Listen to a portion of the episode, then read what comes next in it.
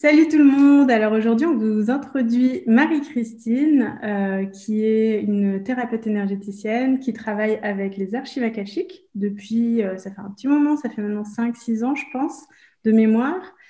Euh, Marie-Christine est aussi auteure d'un livre qu'elle a publié il y a pile un an, en janvier 2020, sur les annales akashiques, justement. Euh, et elle travaille aussi sur à la fois l'intuition et l'écriture, qui est sa, réelle passion. Et donc, elle propose des, des solutions euh, d'accompagnement qui mêlent ces deux passions-là. Est-ce que tu peux nous en dire un petit peu plus, Marie-Christine, sur ton parcours? Oui, tout à fait. Euh, donc, effectivement, ma spécialité, on va dire, est le gros de mon activité est autour des, euh, annales akashiques. Mais comme j'ai également euh, une casquette en tant que coach et, que, relaxologue et que j'adore l'écriture, en fait, j'ai mis en place des programmes, euh, un programme d'accompagnement par l'écriture intuitive et créative que j'ai baptisé le programme Métamorphose. C'est un, un, programme en ligne de, en quatre sessions, en fait, pour vraiment amener les personnes à conscientiser euh, par des exercices ou des, invitations d'écriture, en fait, à conscientiser leurs ressources, leurs blocages, leurs leur projets euh, de cœur, j'ai envie de dire, et puis comment après elles le mettent en action.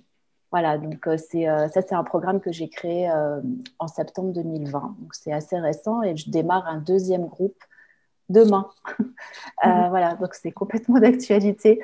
Euh, sinon, j'ai aussi un accompagnement après euh, en individuel plus coaching et j'animais jusqu'à l'année dernière des, des, ateliers d'écriture mais autour de l'écriture intuitive et créative. Donc, c'est pas dans un objectif de de bien écrire ou d'apprendre de, à écrire, euh, je sais pas, des nouvelles, des romans, quoi que ce soit.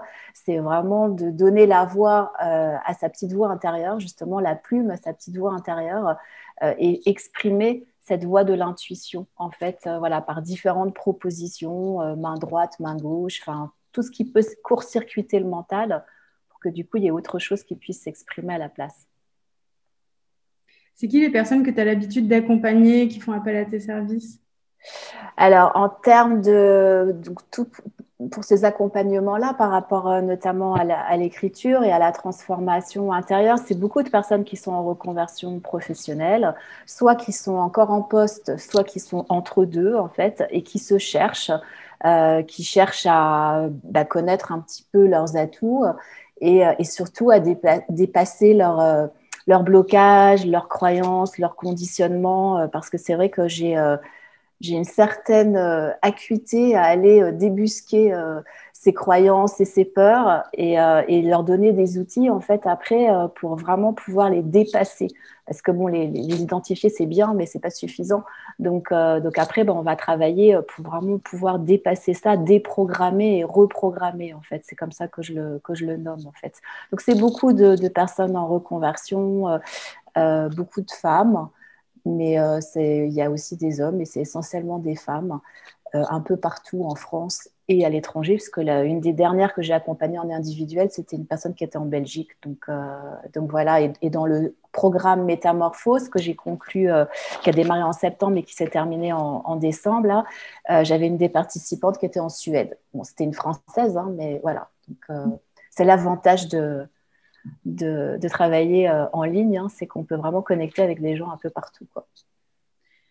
Euh, j'ai une question, euh, je pense, pour, pour, nous trois ici, c'est à peu près clair. je pense que pour ceux qui nous écouteront, ce ne le sera pas forcément. Qu'est-ce que c'est les annales akashiques, les archives akashiques? Est-ce que tu peux nous dire en quelques mots alors oui, je vais essayer de dire en quelques mots parce que sinon je peux y passer deux heures, c'est pas le but.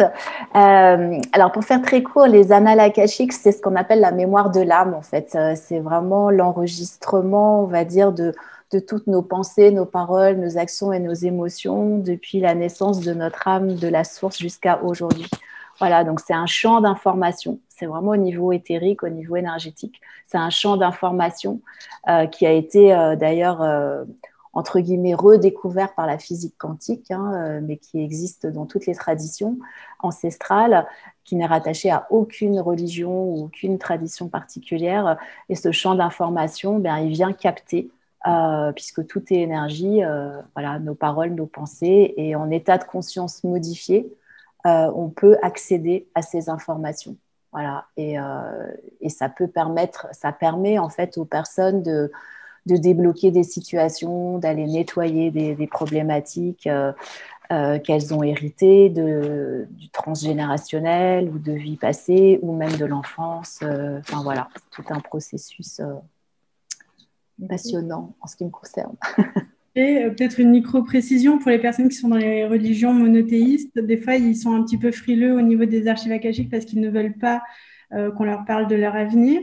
Est-ce que mhm c'est ça dont tu parles euh, Alors en fait, euh, alors, oui, c'est bien de, préciser ce point, effectivement, parce que dans les annales akashiques, si tu veux, euh, il y a à la fois le passé, le présent et les potentialités futures, mais notre futur, on le, on le crée à chaque instant, en fait, en fonction des choix qu'on va faire, des décisions qu'on va prendre. et ça, c'est quotidiennement, c'est à, chaque moment, en fait. Donc, le, le futur, il n'est pas tout tracé, enfin dans ma vision des choses en tout cas, hein, je prétends pas avoir une vision euh, universelle, mais c'est ma propre expérience. Euh, donc ce ne sont pas des prédictions en tant que telles, en fait, ce sont des lignes de futur possibles et probables. Mais évidemment, si en sortant de la séance, la personne euh, va prendre une décision complètement à l'opposé, eh bien à la ligne de temps, elle va bouger. Voilà. Donc, euh, donc rien n'est complètement figé. Euh, et, donc, encore une fois, c'est pas, on n'est pas dans un processus de prédiction, de voyance. Euh, c'est vraiment pas ça. C'est les annales akashiques, c'est une énergie d'amour inconditionnel qui est là pour nous soutenir, nous guider et nous accompagner sur notre chemin de vie, en fait, pour faire en sorte que notre chemin d'incarnation dans cette vie-ci se passe le mieux du monde et euh, qu'on vienne dépasser euh, j'ai envie de dire, les défis qu'on s'est fixés avant de venir sur Terre. Enfin, je ne veux pas rentrer dans trop trop de détails non plus, mais voilà, c'est un petit peu l'idée. quoi. Hmm. Alors, bah, toi, justement, qui baigne dans cette énergie de la cacha, euh, qui aide les personnes à trouver leur mission, leur chemin de vie, euh, comment est-ce que tu as euh, d'abord découvert euh, ce, concept-là un peu, inconnu? Je, pense qu'avant tu étais salarié. Tu veux nous, parler un petit peu de cette découverte-là et de ce passage à te mettre à ton compte? Oui, alors moi j'ai eu un, passé de salarié d'une vingtaine d'années. j'ai travaillé à peu près une dizaine d'années en commercial marketing et, la deuxième dizaine en communication. Euh, toujours dans l'industrie, euh, que ce soit automobile, euh, extraction minière ou conversion d'énergie. Et en fait, j'ai découvert le, sujet des annales akashiques aux États-Unis lors d'un colloque de coaching de l'école de coaching que je suivais à Paris. qui était une école d'inspiration américaine en fait. Et, et, donc en fait, j'ai eu l'opportunité d'aller aux États-Unis, en Floride, assister à un colloque qui rassemblait euh, pendant 3-4 jours, euh, je ne sais plus, 300-400 coachs euh, formés de, par le monde selon cette méthode de coaching. Et on avait la possibilité d'assister à différents ateliers, en fait. Et j'avais choisi un atelier qui s'intitulait, qui était autour du, chamanisme et, de, des annales. Et, c'est là que j'ai découvert, en fait, le sujet. Et j'ai eu un, un méga appel intérieur à, poursuivre l'exploration une fois rentrée en France. Ce que j'ai euh, fait euh, progressivement parce que ça a été un, gros choc pour mon mental qui n'était pas du tout euh, prêt à, rentrer, j'ai envie de dire, et emprunter cette voie-là. J'étais quelqu'un, enfin je pense que je suis toujours d'ailleurs quelqu'un d'extrêmement rationnel, les pieds sur terre bien ancrés. Donc, cette possibilité comme ça de dialoguer avec, j'ai envie de dire, des entités invisibles, enfin des, choses qu'on ne voit pas, ça me paraissait complètement dingue. j'ai pas du tout, je suis pas issue d'une famille de médiums ou, quoi que ce soit, donc c'était vraiment rentrer dans un chemin totalement pour moi nouveau et étranger. Mais, mais en fait, j'ai été complètement poussée là-dedans, donc je me suis formée en parallèle de mon activité salariale. Et puis euh, en 2012, euh, j'ai été, euh, été licenciée. C'était un deuxième licenciement dans, mon parcours de salarié quand même. Donc, il y a quelque chose déjà en moi qui, m'a dit bon, bah, il y en a eu un, il y en a deux, il va peut-être pas y en avoir un troisième de licenciement, c'est que peut-être il y a autre chose pour moi. Mais évidemment, je ne savais pas quoi, donc je continuais à passer des entretiens. Et puis, c'était à peu près un an après avoir été euh, licenciée. Au printemps 2013, je, je, passe un entretien pour un poste euh, pour, euh, dans le secteur automobile que je connaissais très bien parce que j'y avais passé 14 ans et dans un contexte de rachat que je connaissais aussi très bien puisque j'en sortais. Et à un moment donné, pendant l'entretien, il y a quelque chose qui m'a dit non mais là c'est pas possible quoi tu tu peux pas tu étais en train de retourner en arrière quoi euh, tu vas pas euh, te retaper encore de l'industrie automobile euh, et puis euh, du rachat d'entreprises donc sous l'angle de la communication, hein, puisque c'était ma dernière expérience. et donc là, il y a eu comme un déclic et, je me suis dit, bah non, c'est pas possible. Et donc, j'ai retiré ma candidature et à partir de là, j'ai arrêté de postuler et je me suis dit, il y a autre chose, mais je ne savais pas quoi. Donc, je me suis donné du temps pour bah, laisser autre chose euh, agir, euh, je ne sais pas, mon intuition, enfin essayer de voir ce qui pouvait se mettre en place. Parce que euh, j'en avais déduit que ben, le salariat c'était fini. Et puis être par exemple consultante en, communication parce que c'est aussi une piste que j'ai clairement étudiée hein, fatalement. C'était on va dire la transition la plus logique mais en fait, il y avait quelque chose en moi qui, euh, ça m'éclatait pas du tout de faire ça. En fait, rien que la perspective, euh, je sentais bien que mon énergie, elle chutait, et, je me suis dit, bah non, c'est pas ça. Donc, euh, donc à côté, bah, effectivement, je me formais au mémoire akashique. Euh, ça faisait une vingtaine d'années que j'étais dans l'exploration du développement personnel. Voilà, j'ai participé à plein de stages, de conférences. Enfin, ça me passionnait, ça me passionne toujours d'ailleurs. Et, euh, donc, je me suis dit, bah, peut-être c'est là-dedans, mais je ne voyais pas du tout quoi. Et puis, bon, voilà, la vie, les événements ont fait que progressivement, euh, ça s'est mis en place. Juste euh, une petite question par rapport à ça, parce que j'imagine qu'il y a des personnes qui vont assister à ce sommet du déclic en étant typiquement dans la position dans laquelle tu étais à ce moment-là. Euh, comment on se sent quand on se dit euh, le monde du salariat, c'est plus le mien, et à la fois, euh, je ne sais pas ce que je vais faire d'autre. Est-ce que et est-ce que tu aurais un message pour eux dans cette phase-là? Alors, en tout cas, pour moi, c'est un grand moment de solitude parce que effectivement, bah, je me suis retrouvée face au néant, en fait, hein, face au vide, parce que je ne savais pas du tout vers quoi j'allais, en fait, et vers quoi je me tournais. Donc, euh, donc ça a été des, des moments de, de, ouais, où je me sentais perdue, où j'ai eu énormément de peur. Euh, bon, la peur la plus, euh, la plus profonde, c'est la peur financière, c'est comment je vais m'en sortir, comment je vais payer mes factures et puis euh, et si ça marche pas euh, et puis combien de temps ça va mettre pour démarrer euh, et puis en plus bon bah si je vais dans les mémoires akashiques mais comment je vais parler de ce sujet là déjà moi j'ai du mal avec j'avais du mal à accepter mes capacités en fait de, de me reconnaître là-dedans. donc je me suis dit déjà j'ai du mal à m'accepter moi, à accepter ce que je fais. Je vois pas comment je vais arriver à en parler, comment je vais trouver les clients. Euh, mais comment, enfin voilà, comment je passe d'un salaire quand même. Euh, j'avais un poste, euh, je faisais partie quand même des cadres dirigeants. J'étais au siège de l'entreprise, donc j'avais quand même un très bon salaire. donc là, c'est la dégringolade et, et c'est clair que c'est des peurs abyssales. Voilà, ça c'est sûr. Donc après, comment j'ai dépassé ces peurs, ça a vraiment été tout un cheminement. Alors, bon, bah, j'ai la chance d'avoir un merveilleux outil qui sont, que sont les annales.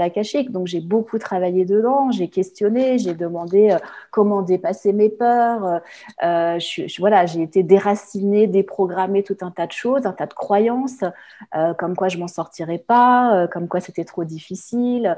et puis, bon, pour la petite anecdote, euh, euh, j'ai un papa qui était entrepreneur, j'ai un grand-père qui était entrepreneur, et sauf que mon père, il passait tellement de temps au bureau, les week-ends, les vacances, que euh, je m'étais quand même fait une promesse quand j'étais ado, c'est que jamais je serais à mon compte, euh, que ça c'était pas pour moi, quoi, c'était pas possible parce que euh, parce que c'était trop de sacrifices. Donc voilà, donc j'étais entre mes peurs, mes croyances, les, les promesses que je m'étais tenue adolescente et tout, donc c'était très compliqué.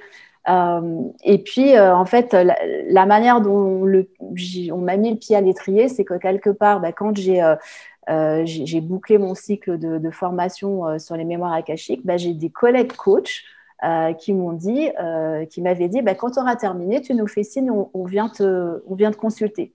Et ça s'est fait comme ça, en fait. C'est-à-dire que bah, y en a un, deux, trois qui a commencé à, me consulter, qui a trouvé ça incroyablement éclairant et du coup, qu'on a parlé autour de lui. Et donc, ça a fonctionné par le bouche à oreille. Voilà. Moi, j'ai fonctionné pendant euh, deux ans sans site internet, sans carte de visite, sans rien du tout. Alors, c'est peut-être pas un bon exemple que je donne, mais bon, en tout cas, voilà, ça s'est passé par le bouche-oreille. Mais c'est parce que je suis sur un créneau extrêmement. Enfin, c'est une niche, hein, c'est une micro-niche, même, je pense qu'on peut dire en langage marketing. C'est quand même très particulier. Donc, j'ai commencé comme ça, en fait et tu nous montres une belle illustration de comment contourner la peur de pas savoir comment parler de soi, quoi dire de soi. Et ben du coup, tu le fais pas, les autres le font pour toi. ça. Complètement.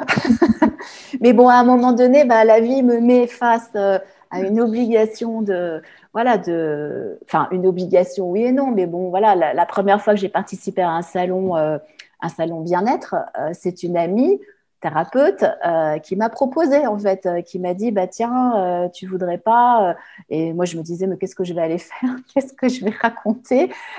Et puis en fait, bah, j'y suis allée. Donc là, je suis clairement sortie de ma zone de confort. Donc donc j'y suis allée. Et puis, euh, bien effectivement, ça s'est euh, ça s'est très bien passé. Donc, euh, il y a des personnes qui sont venues. L'année d'après, j'ai refait le même salon, puis j'ai fait une conférence en plus.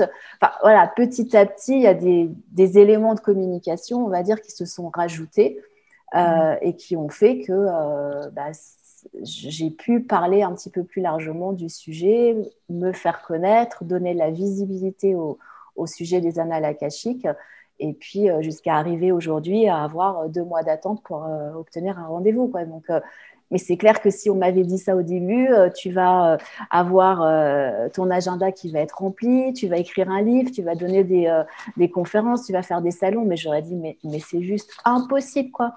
Donc, c'était pas possible pour moi. Et peut-être qu'il va mieux que je ne le sache pas d'ailleurs. De... c'était mieux de ne pas savoir avant de sauter dans le fossé. Euh, là, depuis tout à l'heure, on, entend les mots thérapeute, entrepreneur. Tu te situes sur lequel des deux? Je me dis, il y a peut-être des personnes qui nous écoutent, mm. ça hérisse les poils. Alors, moi, je. Alors, ça dépend des milieux dans lesquels je vais me présenter. C'est sûr que si je suis dans un milieu euh, de thérapeute ou dans un salon, je vais dire que je suis, suis une thérapeute. Mais pour moi, un thérapeute est forcément un, entrepreneur. Parce que euh, être thérapeute, c'est aussi gérer une entreprise. Même si euh, je suis toute seule dans l'entreprise, euh, j'ai quand même des, des, factures à une comptabilité à tenir, j'ai des charges à déclarer, j'ai des impôts à payer, j'ai de la communication à faire, j'ai du, du, marketing, j'ai des salons. Enfin, donc de toute façon, j'ai forcément cette dimension. Voilà, maintenant c'est vrai que beaucoup de, thérapeutes ne l'intègrent pas, peut-être de la même manière que moi. Euh, l'avantage que j'ai par rapport à, d'autres, peut-être sur, un créneau euh, euh, de thérapeute, c'est que moi, j'ai fait une école de commerce. Donc, j'ai cette dimension-là. Voilà. Et puis, je suis fille d'entrepreneur.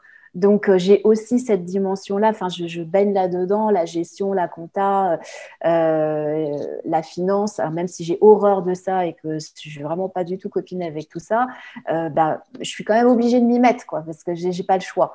Donc, ce qu'il faut savoir, c'est que quelle que soit, je pense, l'activité qu'on choisit en tant qu'entrepreneur, il y a forcément des tâches bah, qui sont vachement moins fun que d'autres. Ça, c'est évident, mais qui sont pour autant incontournables pour faire tourner euh, l'entreprise, quoi. Parce que, euh, parce que si euh, je, vends mal mes prestations, bah, je rentre pas dans mes frais et à un moment donné, bah, je vais mettre la clé sous la porte. Donc au final, bah, j'aide plus personne. Déjà, moi, je me mets en difficulté, puis j'aide plus les personnes que je suis susceptible de pouvoir aider. Donc voilà, donc pour moi, je suis sur les deux. C'est indispensable d'être des deux côtés. à la fois du côté entrepreneurial et du côté thérapeute. Voilà. Alors justement, tu parles de rentrer dans tes frais. Est-ce qu'on peut parler un peu de rentabilité? Tu avais d'un côté ta peur de perdre financièrement par rapport à ton poste qui était sécurisant et bien payé. Est-ce que tu peux nous partager un petit peu ton parcours? À quel moment est-ce que tu as réussi à rentrer dans tes frais et à être dans une activité qui était rentable? Alors, bon, l'avantage que j'ai, c'est que j'ai peu de frais. Euh, contrairement à quelqu'un qui va ouvrir un commerce ou, euh, ou qui va avoir du matériel. Euh, enfin voilà, moi, mon, outil, c'est moi. donc déjà, je n'ai pas, pas de stock. Enfin voilà, donc je n'ai pas beaucoup de frais. Hein. déjà, ça, c'est l'avantage. maintenant, la, donc la rentabilité, eh bien c'est vraiment le nombre de séances en ce qui me concerne qui va à un moment donné euh, faire que bah, là, oui, ça commence à, être équilibré. Au bout de combien de temps euh, Alors c'est variable. Enfin, non, c'est, enfin, pas que c'est variable, mais ce qui a été très, euh, ce qui a été déterminant, c'est, ma posture. C'est-à-dire qu'à partir du moment où intérieurement je me suis dit, OK, maintenant, c'est ça mon activité professionnelle. Parce qu'au début, je l'ai fait, on venait me voir, on m'appelait, donc OK. Mais j'étais pas du tout convaincue que j'allais continuer à faire ça parce que, parce que j'ai jamais voulu faire ça. Donc, euh, dans ma tête, euh, je le faisais un peu comme ça. Mais euh, peut-être qu'il allait se passer autre chose à côté qui, qui serait peut-être plus rentable financièrement, enfin, qui, me, qui serait plus nourrissant financièrement, on va dire. Euh, donc, j'ai mis du temps avant de vraiment rentrer dans cette posture-là. Euh, typiquement, le jour où j'ai créé mon site internet, pour moi, j'ai ancré quelque chose. C'est comme si je, faisais une sorte de déclaration en disant, OK, bah maintenant c'est ça, c'est ma voix, et là j'y vais. Et donc, je me donne les moyens. Hmm. Donc, euh, donc ça, comme je crois que je l'ai fait au bout de deux ans. Donc, les deux premières années, bon, bah, j'étais à Pôle emploi, euh, enfin voilà, donc, euh, donc j'avais d'autres entrées, euh, il n'y avait pas la même pression, sauf que bah, à un moment donné, deux ans, ça passe très vite. Et, du coup, bah, quand on voit l'échéance qui arrive, on se dit, oh là là, faut peut-être que je m'agite un petit peu. Quoi. et donc là, à un moment donné, bah, hop, je crée mon site internet. À partir du moment où j'ai créé mon site internet, où c'est devenu beaucoup plus visible et officiel, et surtout par rapport à, mon propre regard euh, sur moi en fait et sur mon activité, eh ben, il y a quelque chose qui s'est accéléré en fait. J'ai eu beaucoup plus de demandes. Alors, je ne me demandais pas comment, j'en sais rien, mais en tout cas, c'est un constat. J'ai eu beaucoup plus de demandes. Et à partir de là, euh, bah, je pense que assez rapidement, peut-être en maximum une année, euh, j'ai commencé déjà à, atteindre un certain équilibre euh, alors, je suis très loin de ce que je gagnais quand j'étais en entreprise, je vous le dis euh, très clairement, sauf que je n'ai pas du tout le même, euh, la même pression, le même stress, je ne travaille pas autant non plus, et ça, c'est un choix. Voilà, c'est-à-dire que par rapport à l'activité que je fais, je ne peux pas faire huit séances par jour, c'est juste impossible. sinon, je m'épuise. Et à partir du moment où je suis épuisée, bah, après, ce que je fais, ça n'a plus de sens. Donc, et si euh, je me suis mis à mon compte, c'est aussi pour ne pas retomber dans les mêmes travers que ce que j'ai vécu en tant que salarié. C'est-à-dire euh, être tout le temps à bosser comme une dingue, euh, être hyper stressé, parce que c'est bien gentil de gagner beaucoup d'argent, mais, mais si c'est pour être tout le temps fatigué, malade et pas en profiter, bah, il y a un moment donné, moi, j'ai décidé de plus payer ce prix-là. Donc, donc voilà. Donc j'ai un niveau de salaire qui, par rapport à mon temps d'investissement, et euh, tout à fait satisfaisant, mais qui n'a rien à voir avec ce que je pouvais gagner avant. Voilà.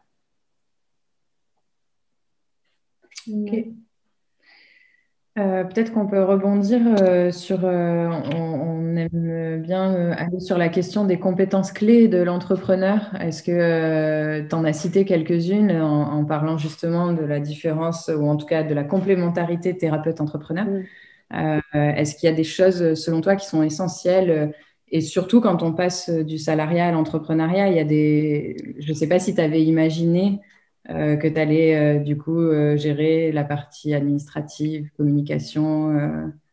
Alors, ben, en fait, ça n'a pas été une surprise pour moi. Donc, je pense que c'est peut-être aussi parce que voilà, je suis fille d'entrepreneur, donc je, pense que j'avais déjà une, peut-être une connaissance d'un certain nombre de choses. ça m'a pas, ça, ça m'a pas trop surprise. je pense que ce qui est essentiel quand on est à son compte, et surtout quand on travaille en indépendant seul, parce que celui qui a une entreprise avec des salariés, je pense que c'est encore un autre cas de figure. Mais quand on est seul, je pense que c'est super important euh, d'avoir vraiment des, euh, des, capacités, des compétences en organisation. Euh, organisation du temps, gestion du temps, euh, la frontière entre le privé euh, et, le, professionnel, parce qu'il n'y a personne qui va nous dire, bah tiens, là, il faut que tu fasses ça aujourd'hui, ou tu dois me rendre le dossier à telle date, etc. C'est nous qui, gérons tout ça, en fait. Donc, ça, demande une autodiscipline, quelque part. Beaucoup de rigueur aussi. Euh, parce que pour tous les aspects administratifs, gestion euh, euh, et financiers, bah, forcément, il faut de la rigueur. Ça demande aussi, pour moi, de l'anticipation et de prévision. C'est-à-dire que, bah, OK, typiquement, si j'ai des prestations à tel tarif, que je suis en capacité de faire tant de séances par jour, eh bien, euh, jusqu'à combien je peux en faire euh, dans une semaine et donc combien par mois. Et ça me donne un, prévisionnel annuel. Euh, et ensuite, ben, moi, je suis mon budget. Alors, ça va peut-être étonner des thérapeutes s'il y a des thérapeutes qui me suivent, mais moi, je, suis mon budget mensuellement et, annuellement. Quoi. Je fais des prévisions.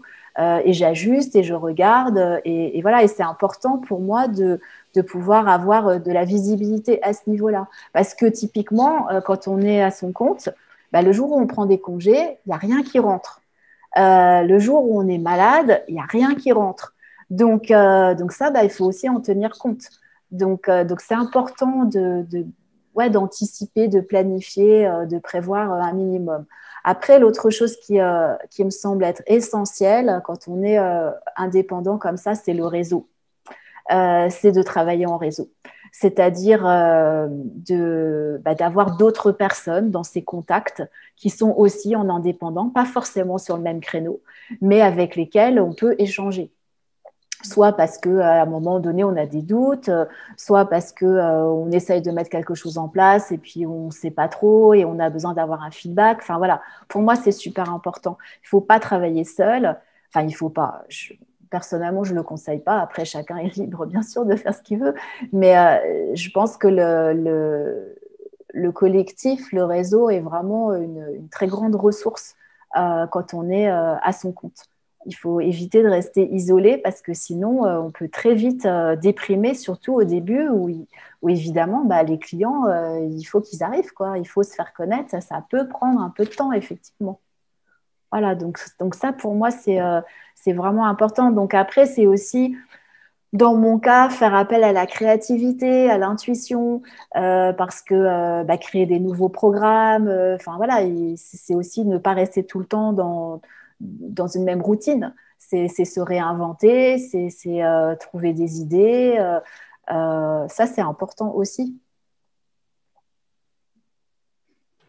Carrément. tu veux poser la question? Oui.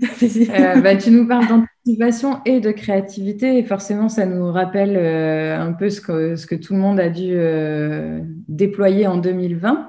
Comment ça s'est passé pour toi 2020 Parce que l'anticipation, euh, c'était un peu compliqué. La créativité, il en fallait plein. C'est ça. oui, alors bon, moi, je me considère extrêmement chanceuse parce que euh, j'avais déjà une partie de mon activité qui se faisait à distance, c'est-à-dire je travaillais, euh, j'avais des clients qui venaient sur Paris, je suis basée à Paris, euh, mais je travaillais déjà par, par Skype, WhatsApp, par téléphone. sauf que j'étais sur une proportion à peu près un tiers à distance et deux tiers sur Paris. Donc évidemment, bah, quand euh, le confinement est arrivé, euh, bah, ça veut dire euh, rappeler toutes les personnes qui avaient rendez-vous sur Paris et leur proposer un rendez-vous à distance. Donc il y a des personnes qui ont accepté et puis il y en a d'autres qui ont dit bah non, je vais attendre. Donc, donc voilà, donc pour moi c'était OK, hein, il n'y avait pas de, pas de problème par rapport à ça. Donc effectivement, ça oblige d'être hyper réactif. Euh, et d'avoir une solution euh, à côté. Donc moi, j'avais la chance de ne pas être sur du 100% présentiel parce qu'effectivement, sinon, la réactivité aurait été beaucoup plus longue en termes de résultats. Euh, mais j'avais déjà une activité qui était à distance et en plus, en décembre 2019, il y avait les grèves. SNCF, RATP, je suis dans Paris, donc on a été hyper impacté. Et donc j'avais déjà basculé toute mon activité de décembre 2019 sur du distanciel, en fait, uniquement. J'avais annulé tous les rendez-vous sur Paris, en fait, euh, parce que c'était trop compliqué. Euh, sinon, les gens après ils arrivent en retard. Enfin, c'était ingérable. Donc, euh, donc déjà, j'avais j'avais déjà basculé. Donc, j'avais un petit peu l'expérience. Ce qui s'est passé en 2020, bien, c'est que de un tiers, deux tiers, je suis passée à du 100% distanciel. y compris une fois que le confinement s'est terminé, j'ai continué en fait parce que aussi parce que j'ai découvert que pour moi c'était plus confortable euh, donc j'y ai pris goût, même si euh, beaucoup de personnes euh, ça leur sort par les yeux d'être tout le temps à causer à un écran, bien moi, à un moment donné, énergétiquement, je me sentais moins plombée que, que, que d'être en présence des personnes, en fait. Donc, c'était aussi un besoin que j'avais. et puis, j'ai repris effectivement en présentiel en partie au mois d'août. Euh, août, septembre, octobre, et puis bah, après, bing, à nouveau euh, distanciel. Euh, donc aujourd'hui, je suis sur du 100% distanciel. Je reprends les séances en présentiel fin, fin février et puis mois de mars. Parce que comme j'ai deux mois d'attente, je suis obligée de, et que mon agenda est en ligne, je suis obligée de programmer mon agenda deux mois à l'avance. Donc, ce qui est extrêmement compliqué en ce moment, comme vous pouvez bien vous l'imaginer. Donc, je fais des paris. Et puis, euh, et puis voilà. Donc j'ai la chance, par rapport à ce qui s'est passé l'année dernière, que j'étais déjà euh, implantée euh, voilà, sur le créneau du distanciel. Donc ça veut dire que moi, j'étais à l'aise avec l'outil, déjà, je le connaissais, et depuis longtemps. parce que quand je faisais du coaching, je faisais que du coaching à distance. Et, et du coup, bah, après, c'est aussi une éducation par rapport aux clients. C'est voilà, c'est clairement euh, dans, dans, le cadre de mon activité, il n'y a aucune différence de résultat, euh, que ce soit en présentiel ou pas. Euh, alors évidemment, ils peuvent penser que c'est un discours commercial et que ça m'arrange de leur dire ça, et ça, je peux pas, je peux pas penser à leur place, hein, évidemment. Je leur laisse le choix et c'est à eux de voir. Maintenant, la chance qu'il y a, c'est que comme il y a beaucoup de personnes qui ont expérimenté le, le, travail à distance, euh, par visio et par téléphone, contraint et forcé, bah, il y en a plein qui l'ont découvert aussi. Parce qu'il y a beaucoup de gens qui avaient des croyances, euh, bah non, c'est moins bien, ça va pas fonctionner, je préfère être, voilà, être à côté de vous, etc. Que ce soit pour ce que je fais ou pour d'autres choses. Hein. Je pense que pour vous, c'est pareil. Et puis, bah, quand on n'a pas d'autre choix, à un moment donné, soit on fait rien, soit on teste. Et puis finalement, on se rend compte que bah, c'est pas si mal que ça, voire c'est très bien. Euh, et, du coup, il y a des gens qui m'ont rappelé après et qui, euh, finalement ont pris un rendez-vous euh, par Skype et non pas sur Paris, alors qu'ils pouvaient venir sur Paris. Mm-hmm. Donc, par rapport à ton chiffre d'affaires, est-ce que tu as vu des fluctuations sur 2020 et comment tu te positionnes par rapport à 2021 qui démarre?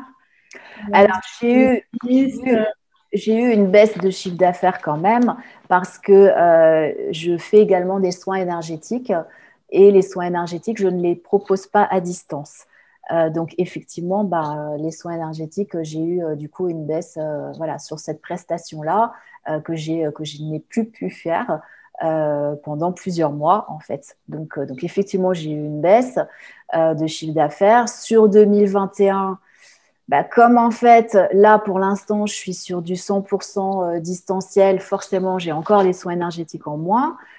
donc, le, chiffre d'affaires, il est j'espère qu'il sera. Bah, pour moi, il ne pourra pas être plus bas que l'année dernière. Euh, sauf si pour une raison X ou Y, je ne suis pas moi en capacité de travailler, parce que du coup, il n'y a pas de rentrée, hein, ça c'est clair. Mais a priori, il ne devrait pas être plus bas, parce que je ne prévois pas de moins travailler, encore une fois, sauf s'il se passait quelque chose euh, qui m'affecte. Mais, euh, voilà, et, et j'espère que ce sera un peu plus. Mais bon, mm.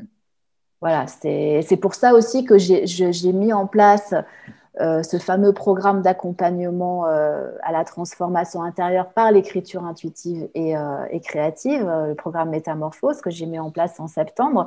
en fait, pour la petite anecdote, quand je l'ai mis en place en septembre, c'était un programme 100% en présentiel. parce que ça fait depuis 2016 que je fais des, que je propose des cercles d'écriture intuitive et créative en présentiel. j'avais fait une fois par Skype seulement. Et, et donc là, en septembre, j'avais tout prévu en présentiel. Sauf que en fait, les personnes qui m'ont contacté, c'était euh, des clientes qui étaient super intéressées et qui n'étaient pas du tout à Paris, euh, dont une qui était en Suède et euh, qui m'ont dit ah Marie-Christine, c'est super ce que vous proposez, ce que tu proposes, mais est-ce que tu vas le proposer à un moment donné en ligne, etc. Et là, moi, je me suis dit ok, maître mot adaptabilité. Donc, pas de souci, je vais faire à la fois en ligne et en présentiel techniquement c'est tout à fait possible. Et puis le fait est que j'ai eu finalement que des inscriptions pour du distanciel, donc par Skype. Voilà. Et, euh, du coup, bah, là, je redémarre le programme euh, pour le cycle hiver 2021, donc qui démarre demain. Et, euh, cette fois, je suis partie carrément sur du, sur, du distanciel. Quoi. Je ne me suis même pas posé la question. Mais en fait, ce n'était pas prévu comme ça au départ. Ça, c'est juste pour la petite anecdote. Mais je me suis dit, début septembre, de toute façon, à la rentrée, j'ai reçu un message comme quoi euh, le maître mot de la rentrée, c'était adaptabilité. donc, de toute façon, euh, quand j'ai eu cette, euh, question, je me suis dit, OK, bon, bah, j'ai des gens qui sont intéressés pour le faire en ligne, eh ben, faisons-le en ligne, ne nous attachons pas au présentiel, il faut s'attacher à rien du tout. Donc, voilà. Euh, du coup, j'ai une petite question pour toi parce que ça fait deux fois que tu dis que le programme commence demain et qu'on enregistre en décalé. Donc, les gens qui vont nous regarder vont peut-être se dire génial, c'est demain. Et en fait, demain, c'est le 16 janvier pour nous. Exactement. Euh, est-ce qu'il euh, y aura une possibilité de rejoindre peut-être la saison printemps alors Oui, oui, il y aura un cycle au printemps qui démarrera en avril, en fait, qui ira d'avril à juin. C'est sur quatre sessions à chaque fois. C'est distancé d'à peu près trois semaines pour avoir le temps d'intégrer, puis parce que je donne aussi des propositions euh, d'exploration en intercession. Euh, voilà, donc ça démarrera en avril. J'ai plus trop la date euh, en tête, mais de toute façon, ce sera sur mon site internet. donc oui, il y aura un autre programme, parce qu'en fait, ça a bien plu le, premier cycle. Et puis parce que moi, j'adore en fait ce type d'accompagnement. Je trouve ça extrêmement puissant. C'est à la fois très ludique et en même temps, c'est très profond et ça travaille vraiment, euh, et ça, c'est pas que moi qui le dis, parce que c'est les retours que j'ai eus. Euh, donc, euh, donc, je trouve ça super. Et, en fait, comme il y a plusieurs personnes, donc là, il y a huit personnes, et je limite volontairement parce que je privilégie les échanges et les partages, et j'encourage les partages à voix haute. Et donc, si on est 25, c'est juste pas possible, en fait. et c'est pas ce que je souhaite faire, en fait. Moi, j'aime bien travailler en petits groupes. Voilà, je trouve ça plus. Bon, c'est pas les la même relation, c'est pas la même chose, c'est un choix. Donc, euh, donc, euh, donc euh, voilà. Ça fait, ça fait des années, voire des dizaines d'années que tu es intéressée, navigante autour du secteur du développement personnel. Mhm. Est-ce que tu peux nous donner un petit peu la température en 2021 de, de ce qui se passe dans ce milieu-là? Et peut-être euh, des recommandations ou des mises en garde pour ceux qui nous regardent et qui, commencent à s'intéresser à ce secteur-là? Moi, ce que j'aurais envie de dire, c'est de suivre son intuition. Alors, je sais que quand je dis ça, il y en a beaucoup qui vont être en panique parce qu'ils vont se dire, mais moi, je ne suis pas du tout intuitif ou intuitive. Euh, je ne sais pas ressentir, je ne sais pas ce qui est bien ou pas pour moi. Euh, ben ça s'apprend. Euh, c'est-à-dire qu'en fait, euh, on a un outil merveilleux qui s'appelle le corps, euh, qui, est un vrai capteur, un vrai baromètre. c'est un, émetteur et un récepteur d'informations et, il nous parle tout le temps, notre corps, c'est-à-dire qu'il y a des ressentis. Donc, bah, et j'ai pas forcément un sujet ou d'exploration euh, particulier à conseiller parce que ça c'est vraiment une question d'affinité et puis je pense que c'est important que chacun découvre euh, ce qui fait du sens pour lui euh, ou, pour elle parce que c'est pas forcément la même chose pour tout le monde.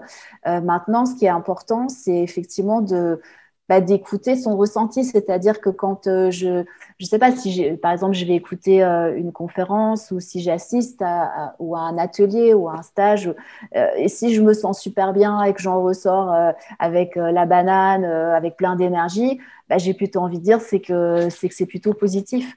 c'est que la personne est, est, bien, que, ce qu'elle propose convient, euh, pour la personne qui y a assisté. Si au contraire, euh, quand je ressors de là, euh, je suis sans dessus dessous, je me sens mal, je suis stressée, bah il y a un truc qui cloche quoi. Donc, donc voilà, donc j'ai plutôt envie de dire ça, quoi. Suivez votre intuition, écoutez votre corps, écoutez vos ressentis, connectez-vous à votre corps. lui, il ment pas.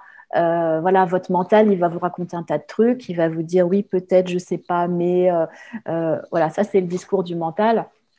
Le corps, lui, il a l'information, il sait très bien ce qui est juste, ce qui n'est pas juste pour soi, en fait. Donc, il y a de toute façon de plus en plus de choses qui se passent en ligne, évidemment, puisque voilà, c'est une des conséquences clairement de, de, de, l'année 2020 qui vient de s'écouler.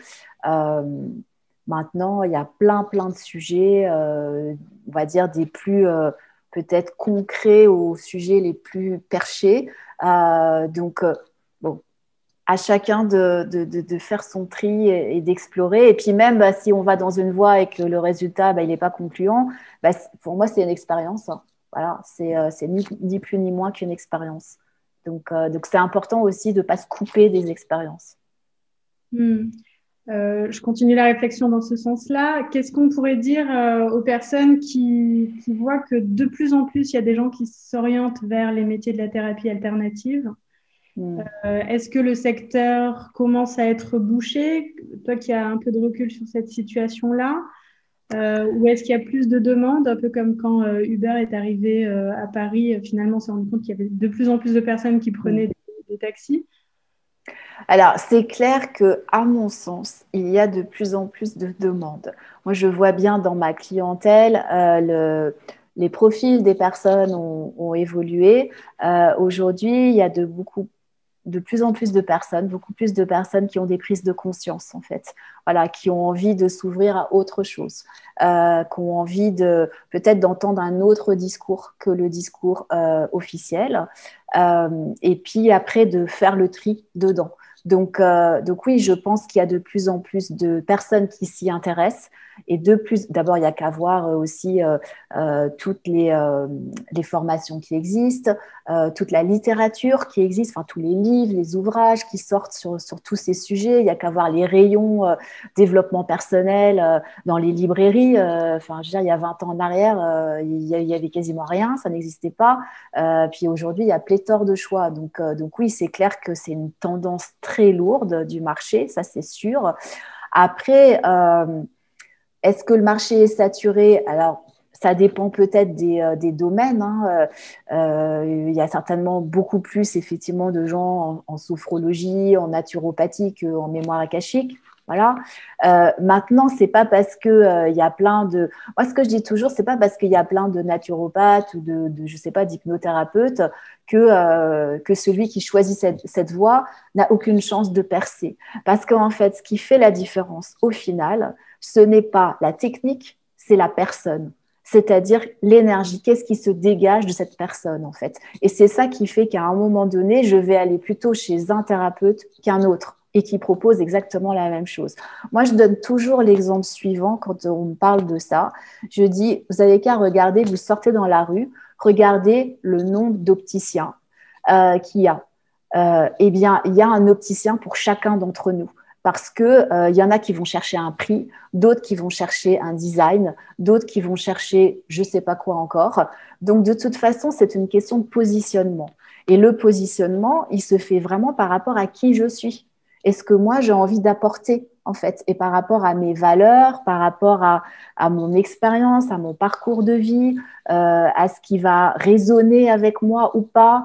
Euh, c'est ça qui va faire la différence en fait. C'est pas tant la technique, parce qu'au final, si tout le monde euh, pratique la même chose, bah, on se rend bien compte que euh, si on va voir trois, euh, je sais pas, naturopathes par exemple, ben, ça ne sera pas pareil. Il y en a avec lesquels on aura plus de feeling et du coup, on va choisir celle-là. Peut-être que ce n'est pas la plus expérimentée, mais est-ce que c'est ça qui est grave?